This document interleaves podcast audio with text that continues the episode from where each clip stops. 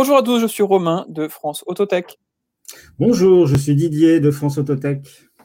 Bienvenue à tous dans ce nouvel épisode euh, consacré euh, à l'autotech, aux entrepreneurs qui euh, bousculent les codes de l'automobilité. On est ravis aujourd'hui d'accueillir euh, Aurélien de euh, Green Move. On va parler véhicule électrique parce que vous savez que les aides, à un moment, elles vont disparaître et que acheter un véhicule électrique neuf, c'est bien, mais quand tu auras plus d'aide demain, effectivement, le véhicule d'occasion électrique jouera un rôle considérable et Green Move, par la même occasion, j'espère, jouera un rôle considérable. Quel est le métier plus précisément euh, d'Aurélien et de toute l'équipe euh, Green Move, cher Didier?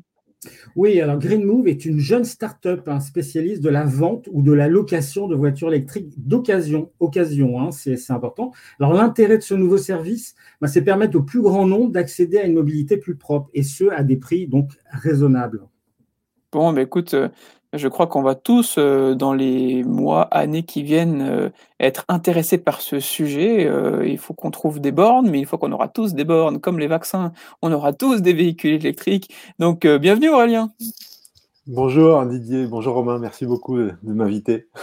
Bah, écoute, avec plaisir. Euh, tu sais que ces, épisodes-là sont véritablement euh, l'objet euh, de, mettre en valeur des, entrepreneurs méritants comme tu, comme tu es avec ton équipe et de bien pouvoir expliquer vraiment son métier. Alors, est-ce que tu peux déjà nous dire un peu la genèse de Green Move et puis surtout nous dire quel est le problème que tu résous finalement? Parce qu'on sait que si on ne résout pas de problème aux clients, on ne fait pas de chiffre d'affaires.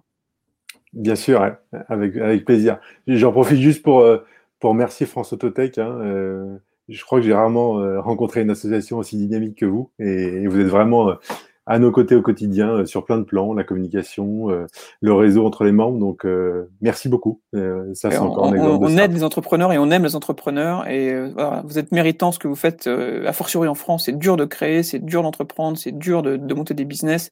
Donc, c'est la moindre des choses qu'on puisse faire, c'est vous aider. Donc, donc merci à toi. Du coup, effectivement, le, le problème qu'on cherche à résoudre nous, c'est qu'en fait, euh, euh, on a bien, on est tous relativement conscients qu'on a un problème de avec notre mobilité et, l'impact qu'elle a sur notre environnement, euh, et qu'en fait, l'électrique est d'une bonne solution aujourd'hui pour y répondre. C'est probablement pas la seule à terme, mais euh, en tout cas, elle est intéressante aujourd'hui en fonction de sa maturité.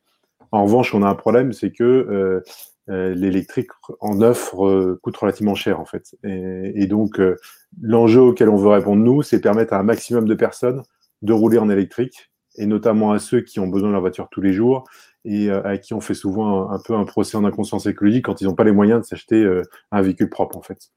Et donc quand on dit ça, on cherche à rendre du coup en, d'autres termes le, véhicule électrique accessible. Et donc il y a deux axes en fait qu'on travaille. Le premier est très lié à ce que je viens de dire, c'est c'est l'axe du prix.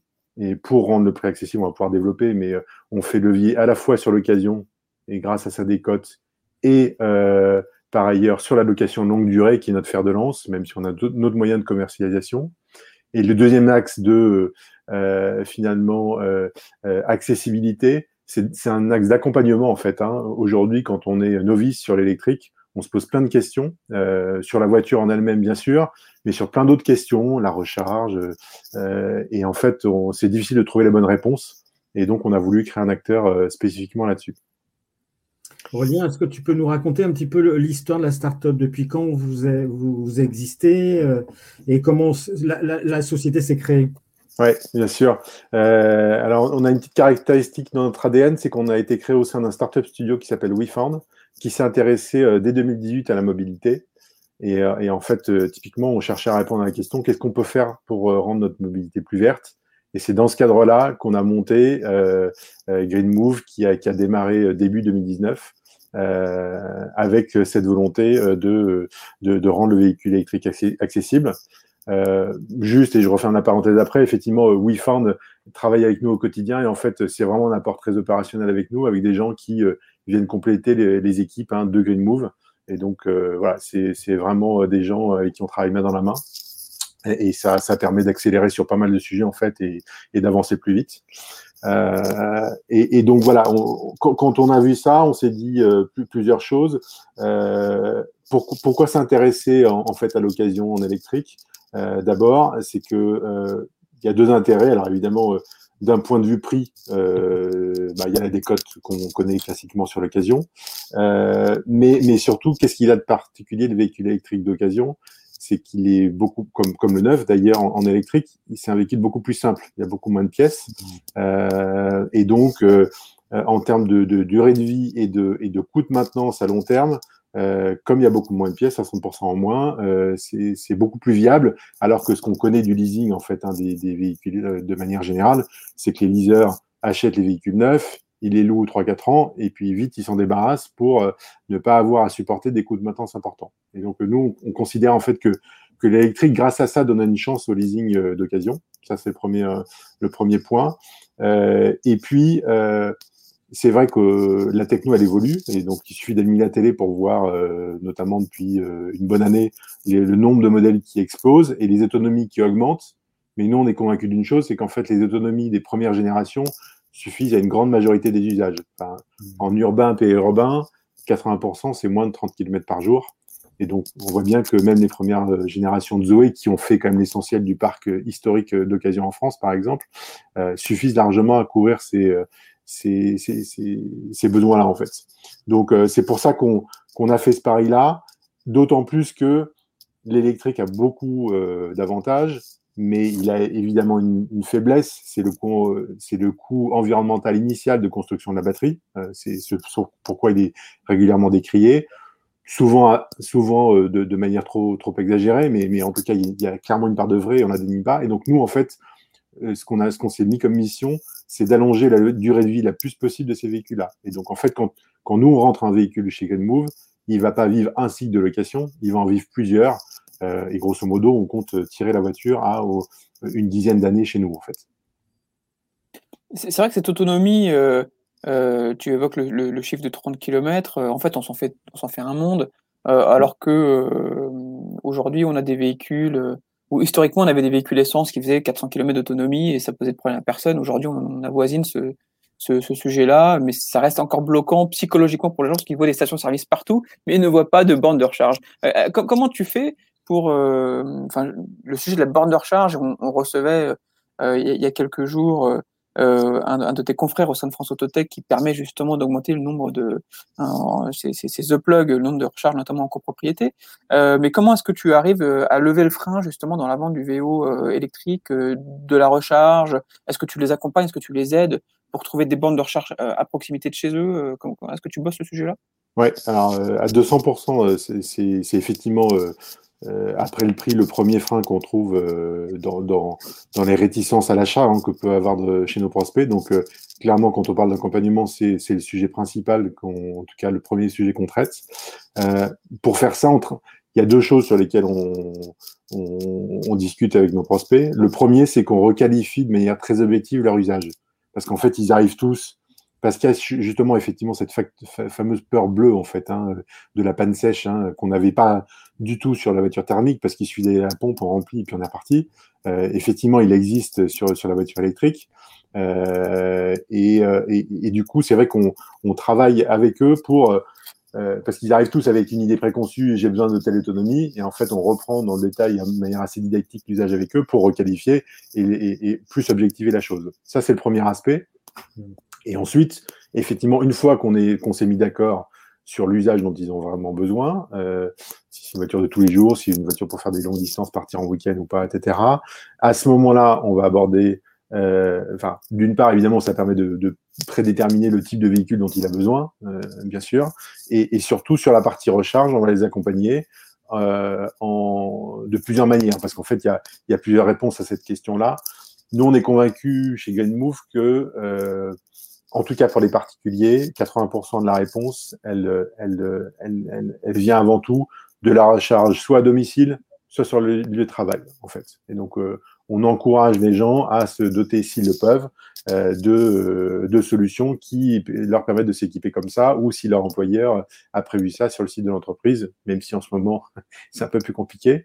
mais, mais voilà, donc ça, c'est la première des réponses qu'on donne, et si on peut le faire, on les accompagne dans le choix de la bonne solution parce que typiquement, si quelqu'un nous loue une Zoé de première génération, il n'a pas forcément besoin d'une borne hyper rapide hein, chez lui, une simple prise renforcée avec une installation qui est, qui, est, conforme, et ça c'est sur lequel on, on fait prêter l'attention aux gens, ça suffit largement pour, le, pour les recharges qu'ils doivent faire de leur, de leur véhicule. Donc on les, on les accompagne sur voilà, quel est mon besoin de recharge, comment je peux le faire.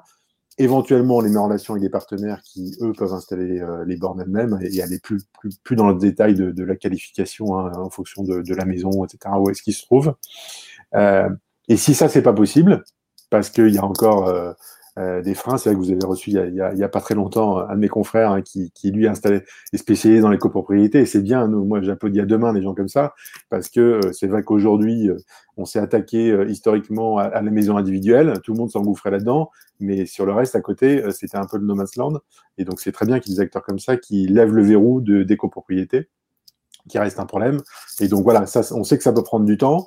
Euh, et donc, si la recharge à domicile n'est pas possible, si l'employeur n'est pas doté d'une infrastructure suffisante pour, que ce soit suffisamment cohérent, on va les aider effectivement aussi à regarder, euh, bah, parce que aussi c'est une réponse pour les, pour les trajets, ce que j'appelle inhabituels, donc euh, pas les trajets domicile-travail habituels ou autour de la maison, euh, sur comment bénéficier du réseau public et des bandes publiques en fait. Et parce que là aussi, c'est, vous savez très bien, hein, il y, a une, myriade de, de, réseaux différents, il y a une myriade de, de, de possibilités d'accès, de pays, etc. C'est un peu fourre-tout quand on arrive un peu de l'extérieur, donc on essaie de les guider sur, euh, sur ça pour vraiment lever, comme tu le dis, ce, frein de euh, j'ai peur de ne pas pouvoir m'en charger et, tomber en panne sèche. Hmm. Alors ça, donc, c'est le verrou principal, l'angoisse de, de, la borne. Est-ce qu'il y a d'autres freins ou d'autres raisons d'anxiété de la part d'un acheteur qui achète une voiture électrique d'occasion? Bah, il y a des questions sur, euh, sur l'entretien. Euh, comment est-ce que je vais me faire entre euh, combien ça coûte et où est-ce que je vais pouvoir entretenir ma voiture. il y a des questionnements parfois aussi sur, sur l'impact écologique, hein, parce que c'est vrai qu'il y a, y a des détracteurs qui savent faire beaucoup de bruit. Et, et, autant je suis le premier à dire que c'est pas c'est pas c'est pas un, un, objet qui est totalement euh, euh, sans aucune défaillance, hein, la, voiture, la voiture électrique. Il y a bien sûr des faiblesses, mais comme toute solution. Euh, mais, mais ce qui est euh, porté par certains est encore une fois exagéré. Donc là aussi, on essaie d'objectiver, de donner des éléments de rassurance par rapport à ça, euh, pour que pour que les gens euh, fassent ça. Donc non, c'est c'est c'est quand même ces, ces grands sujets-là. Après, on peut apporter des des éléments de solution par ailleurs, sachant que ce que j'ai pas dit en introduction, c'est que euh, nous, on adresse à la fois les particuliers, mais aussi les petites entreprises, en fait, donc TPE, PME, euh, qui, elles, peuvent avoir d'autres problématiques, et notamment euh, bah, autour du fait que la voiture, pour elles, c'est leur outil de travail. Donc, euh, il faut absolument pas qu'on ait un problème au quotidien, sinon on peut pas les travailler. Oui, forcément. Alors, euh, quel est ton parcours euh, Aurélien, euh, qu'est-ce qui a fait que tu as, tu, as plongé dans cet euh, environnement de start-up et notamment du véhicule électrique Est-ce que tu as été influencé par ton, background précédent? Ouais, alors écoute, moi j'ai démarré ma carrière plutôt avec une quinzaine d'années dans le conseil en marketing et innovation essentiellement euh, au sein de structures que j'ai co-créées. Donc, je suis tombé assez vite dans la création d'entreprise, pas dans le monde startup, plus dans un monde classique. Hein. Euh, et, euh, et, en fait, à partir d'un certain moment donné, j'ai commencé à mettre le pied en parallèle de mes activités de conseil dans l'entrepreneuriat pour accompagner euh, pas mal de projets de différentes manières, hein, soit une prise de participation, soit un conseil un peu un peu low cost euh, pour pour des entrepreneurs avec qui on avait envie d'aider, euh, soit en menant moi-même mes, mes, projets effectivement. Et donc à un moment donné, je me suis dit euh, pourquoi pas essayer de faire levier sur tout ce que tu as appris dans le monde du conseil, qui t'a permis de voir pas mal de secteurs donnés, de connaître les grands comptes et leur mode de fonctionnement, euh, de l'autre côté, petit à petit, euh, je connaissais bien les, les, petites sociétés, les petites startups, etc. Et donc, euh, je me dis pourquoi, pourquoi pas basculer directement sur cette partie de d'entrepreneuriat et de complètement arrêter le conseil en fait. Donc je me suis consacré depuis quatre ans exclusivement à l'entrepreneuriat effectivement. C'est ce qui est le plus passionnant et c'est ce qui est de plus ouais. c'est ce qui est le plus dur, mais c'est ce qui est le plus le plus, enfin la, source d'épanouissement la plus importante. ça remet effectivement en question beaucoup de choses, à la fois perso et pro. Euh, et c'est là où on prend, pour moi, le plus de plaisir, effectivement, parce qu'on se confronte véritablement aux difficultés. Euh, on sort sa zone de confort, on est obligé de, de péter ses propres verrous perso. euh, voilà, donc c'est, je comprends tout à fait. Et, et, puis on voit, et puis on voit au quotidien l'impact de ce qu'on fait en fait. Hein. On, on, a, les mains dedans et, et on voit un effet direct de tout ce qu'on fait, euh, bien ou pas bien. Ouais, et montagne russe, euh, dès qu'on signe un nouveau contrat, on est, c'est 100 fois plus jouissif que quand c'est euh, quand on est salarié. Euh, mais quand les difficultés apparaissent, on est 100 fois plus touché aussi par la contrainte euh, qui, qui se pose à nous. Donc euh, enfin, je, je, je, me retrouve totalement dans ce que tu évoques là. Euh, Didier, tu avais une, avais une question, je crois, euh, à, à poser à Aurélien sur ce sujet.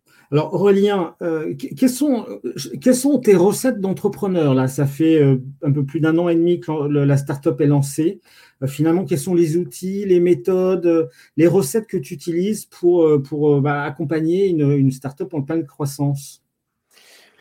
Alors, des, la première recette, c'est euh, en fait, parce que sur, sur, la partie outils, et je vais répondre très rapidement, on n'a on pas en fait euh, réinventé la roue là-dessus. On utilise euh, effectivement l'écosystème qui est offert assez facilement aux startups. Hein, donc euh, euh là, c'est pas la peine que je, que je m'étale trop.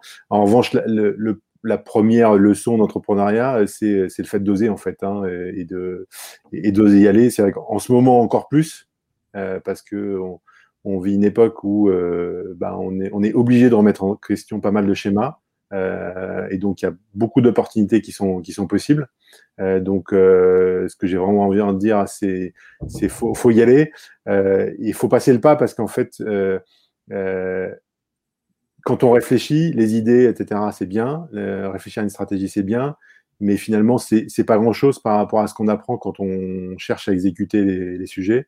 Et c'est là qu'on arrive vraiment à donner une ampleur à un business et, euh, et à le rendre réel en fait. Donc euh, euh, du coup, euh, bah, faut oser euh, se tromper, faut se relever derrière.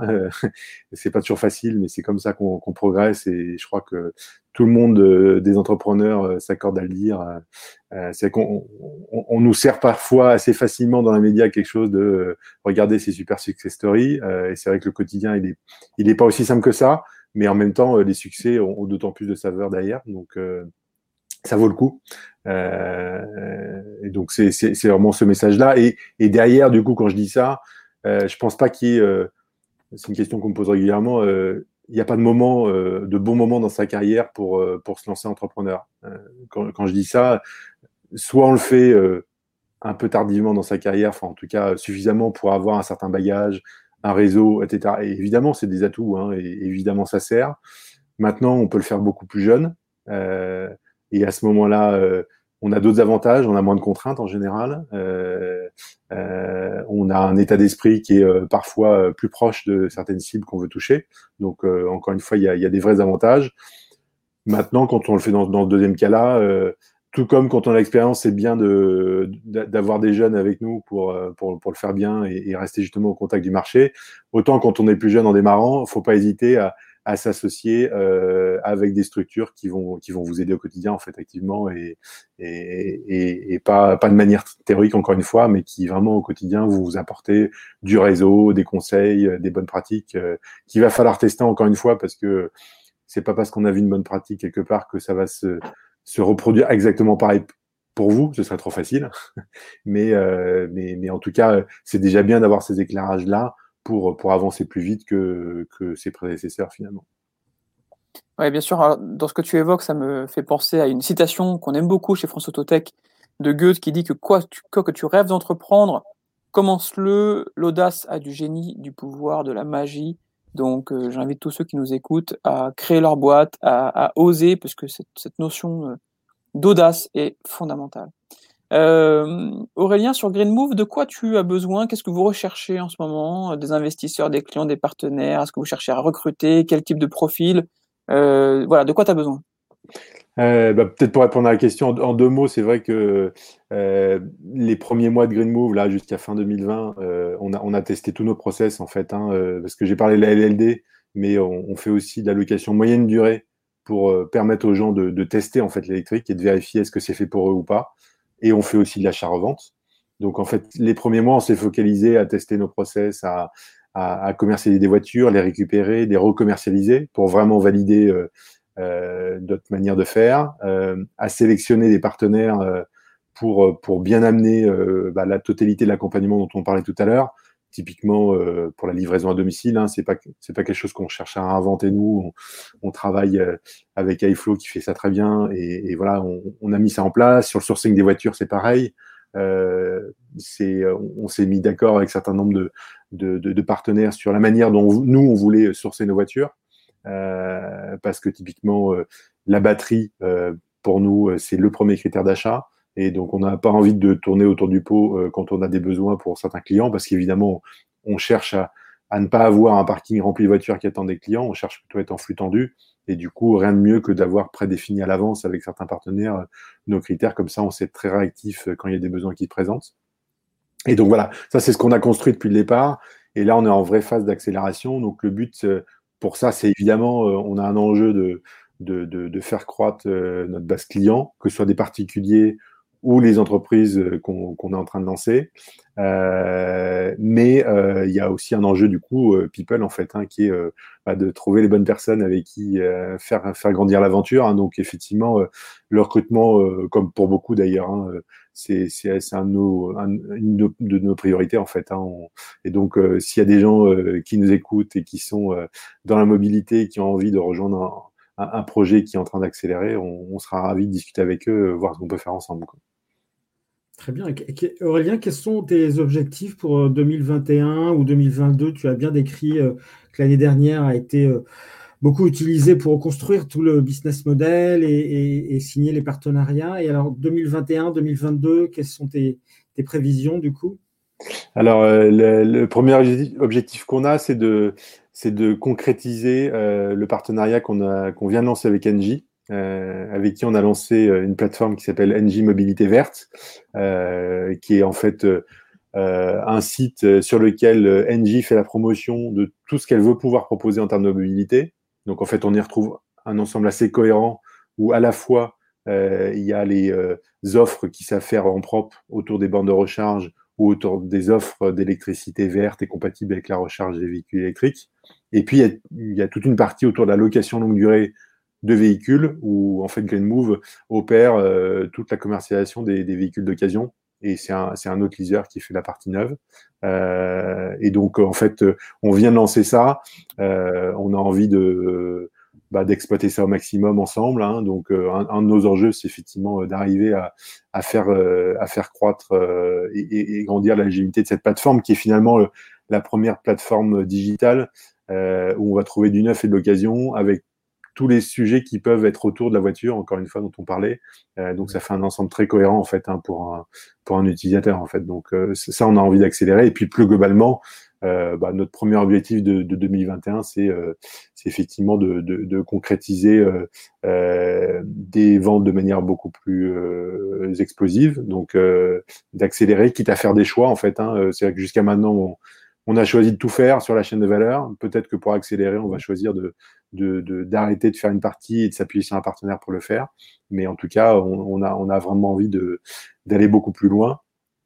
Et euh, tu posais la question sur 2021-2022. Euh, j'ai envie de te répondre aussi à plus long terme. Notre vision, c'est euh, en fait cette rôle ce rôle d'accompagnement. En fait, c'est vraiment notre, notre marque de fabrique. Et c'est vrai qu'aujourd'hui, on le fait sur la mobilité électrique. Euh, ce qu'on se dit qu'à plus long terme, qu'on pourra faire, c'est d'accompagner le marché sur d'autres technologies naissantes et qui vont se développer. Il y a évidemment euh, le véhicule autonome, il y a euh, l'hydrogène et il y a des choses qu'on n'imagine pas au jour, enfin aujourd'hui, pardon. donc clairement, ce rôle d'accompagnant, on, pourra, on pourra le déployer de la même manière en identifiant quels sont les pain points de cette technologie-là qu'est-ce qui est mal adressé par euh, euh, le marché euh, industriel, on va dire, les acteurs industriels et, classiques de l'automobile, et, d'y répondre en fait. Hein. C'est finalement ça qui nous caractérise en premier. C'est vrai que le mix, effectivement, va évoluer entre le GNV, l'électrique, l'hydrogène. On ne sait pas vraiment dans quelle proportion. on n'est pas devin, mais c'est vrai que c'est un, un, vrai sujet, en fait, hein, de savoir comment ce mix va évoluer. Euh, moi, j'aimerais te, savoir comment est-ce que tu vois les choses par rapport à. Euh, tu parlais tout à l'heure de LLD, de location moyenne durée. on voit aujourd'hui qu'il y a une nouvelle forme de location sans engagement qui apparaît. On voit que les gens de SEAT, d'ailleurs que je salue, qui sont assez proches de France Autotech, ont lancé une offre sans engagement. On voit que des startups se lancent également dans cette offre sans engagement. On voit que Renault, je crois, avec Renault Retail Group, sur du VN en stock, a proposé de la LOA sans engagement de durée. comment, tu, comment tu vois les choses, sachant qu'on sait que c'est pareil quand on fait un dossier de, de, LMD ou de LLD, il y a tout un aspect administratif à faire. on sait que la DSP2 permet aussi de faire du scoring euh, de façon beaucoup plus facilitée plutôt que de fournir des papiers euh, un peu à l'ancienne quand on ouvre, quand on fait un crédit ou quand on ouvre un compte bancaire. Euh, mmh est-ce que tu as intégré ces, ces évolutions-là et comment tu vois les choses évoluer? Est-ce que tu penses que c'est ça va devenir la norme cette, cette solution de sans engagement ah, c'est sûr qu'il y a une tendance de fond euh, qui, qui, va vers ça, et, et, et, ce qui est sûr également, c'est que nous, on cherche à faciliter au maximum le, le parcours de, de, de, nos clients, en fait. Hein. Donc, euh, par exemple, dès qu'on peut offrir des facilités de paiement sans évidemment qu'il y ait une, lourdeur administrative trop importante, euh, on, cherche à le faire. Donc, euh, typiquement, sur des, sur des apports, on peut leur proposer des solutions euh, trois fois sans frais. donc, là-dessus, on est les, premiers à vouloir avancer. Après, pour être très modeste, nous, on a notre propre, problématique de financement, en fait. Hein. c'est ça qu'il faut bien comprendre dans notre modèle. On n'est pas comme un marchand de voitures qui a besoin que de financer son stock de voitures euh, les fameux 45 jours hein, pendant lesquels elles sont en instance d'être vendues. Tu, passes par un euh, financeur en fait. Hein, et donc en fait, je passe par un financeur et donc ma, souplesse par euh, vis-à-vis de mes clients dépend quand même à un moment donné, si je veux rester pérenne économiquement parlant sur long terme, sur ce que je vais arriver à négocier avec mes propres financeurs. Donc ça, c'est quelque chose qui va être travaillé sur la durée. Et évidemment, c'est des discussions qu'on a avec nos financeurs. On veut aller vers ça, mais, mais ça, va, ça va nous prendre un peu plus de temps que pour des acteurs établis qui ont, euh, bah, pour des constructeurs leur captive euh, ou qui ont effectivement des, des, des, grosses, des grosses assises financières ou par ailleurs qui n'ont pas le choix parce que c'est sûr que le, bah, la crise, elle a quand même pas mal perturbé les acteurs en place. Euh, les lois courte durée en sont le plus bel exemple, hein, malheureusement. Hein, euh, donc, c'est sûr qu'il y a des gens qui cherchent à se réinventer et euh, qui sont prêts à, un peu à n'importe quel pari pour essayer de sauver leur peau. On a vu Sixt, hein euh, Sixt, qui propose une offre d'abonnement comme ça, sans engagement, euh, sans aucune formalité, uniquement une carte bleue et un permis de conduire. C'est assez remarquable. Exactement. Après, moi, je suis quand même aussi précautionneux par rapport à ça en termes d'usage. On a vu les, les déboires qu'on a connus avec certaines offres de free floating, hein, où, où les voitures, euh, je parle même pas des vélos, hein, des trottinettes, mais euh, on, la vit dure avec les utilisateurs. Euh, et, en fait, encore une fois, nous, notre mission, elle est aussi sur une optique durable d'un point de vue écologique. Et donc, on, veut que nos voitures, elles puissent vivre un certain temps. Et donc, on, veut que les gens en prennent soin. donc, du coup, il y a aussi le juste équilibre entre ce que tu évoques, qui est juste le fait de ne pas être engagé financièrement pendant longtemps, mais un truc sur lequel nous, on ne voudra pas transiger, qui est l'engagement d'un point de vue moral, que, que, les gens vont euh, être précautionneux et suffisamment responsabilisés sur les voitures qu'on leur, qu'on leur loue, en fait. Mmh, Pour clôturer bientôt ce, podcast, j'ai une question très, euh, très candide. Euh, finalement, quelle est la durée de vie d'une voiture électrique? Parce que plusieurs fois, tu parles de cycle de vie beaucoup plus long. est-ce qu'il y a une, norme, un standard, euh, un nombre de kilomètres, d'âge? Qu'est-ce qui fait qu'on sait qu'une voiture électrique est arrivée au bout? Alors, euh, il y a plusieurs éléments de réponse par rapport à ça. La première, la première quand même, c'est que on n'a pas assez d'historique aujourd'hui pour, pour être aussi certain que ce qu'on connaît dans le thermique, donc il faut rester euh, en revanche, quand on regarde un certain nombre d'études qui ont été menées, les batteries des voitures électriques, en moyenne, vieillissent beaucoup mieux que ce qui était prévu au départ. Euh, ça se passe beaucoup mieux que prévu. Alors, euh, je dis en moyenne parce que euh, ça, c'est ce que nous, on constate sur le terrain tous les jours. Euh, c'est pas qu'une question d'âge et de kilométrage qui fait que la batterie d'une voiture euh, se détériore ou pas. Nous, on constate des vrais écarts d'état de santé des batteries pour des voitures qui ont sensiblement le même, le même kilométrage ou le même âge. Et, euh, et, donc c'est lié à beaucoup d'autres choses, beaucoup d'autres facteurs, la manière dont on recharge, euh, la manière, euh, enfin l'environnement dans lequel évolue la voiture, etc. Euh, donc c'est pour ça que on ne peut aujourd'hui tirer que des, des enseignements de, de moyenne. maintenant, quand je te dis que nous, on est, on est confiant de pouvoir tirer une durée de vie au sein de Green Move autour de 9-10 ans après une première vie de, de 3 ans, c'est qu'on on s'est quand même pas mal intéressé au sujet, qu'on a vu justement ces études qui, qui, montaient d'un côté, que de l'autre, il y a une filière qui est quand même en train de se développer autour de la réparation de batteries. Euh, euh, et donc euh, ça, justement, c'est ça qui va allonger les, durées de vie de ces voitures-là. C'est quand on n'aura plus besoin de mettre à la poubelle complètement un pack batterie et qu'on pourra juste réparer certains éléments. et que déjà aujourd'hui, d'un point de vue purement logiciel, on sait déjà redonner l'autonomie à des voitures avec leur BMS qui est au-dessus et qui permet de, de, mieux comprendre le vieillissement d'une batterie bah, voilà, ça, nous laisse confiants dans, dans, dans, les durées de vie. Et voilà, après, je peux, peux pas donner un chiffre précis. Mmh. Euh, et de c'est inégal sûrement d'une voiture à un autre. Après, on a aussi des bonnes garanties au-dessus aujourd'hui qui permettent de rassurer les utilisateurs euh, qu'ils euh, ils vont pas, ils vont pas être laissés sur le, sur le bord de, de la route. Quoi. Ok, bah écoute, c'est passionnant. En tout cas, on comprend que tu travailles avec tes équipes euh, sur les enjeux de demain et que les problématiques que tu viens d'évoquer là à l'instant, en conclusion, sont des problématiques qui vont être partagées par bon nombre d'acteurs et par bon nombre de particuliers, d'entreprises qui vont devoir euh, renouveler leur flotte euh, dans les mois et années qui viennent. Donc euh, tout ce que tu emmagasines comme learning, comme, euh, comme data, euh, tout ça, ça ne fera que progresser ton entreprise. Et donc voilà, on te souhaite en tout cas le meilleur. Merci en tout cas pour toutes ces, toutes ces explications. C'est vraiment des sujets extrêmement passionnants. Donc merci beaucoup. Mais c'est un plaisir. Euh, Didier, est-ce que tu, de ton côté, tu auras encore des, des choses à, à compléter euh, avec Aurélien?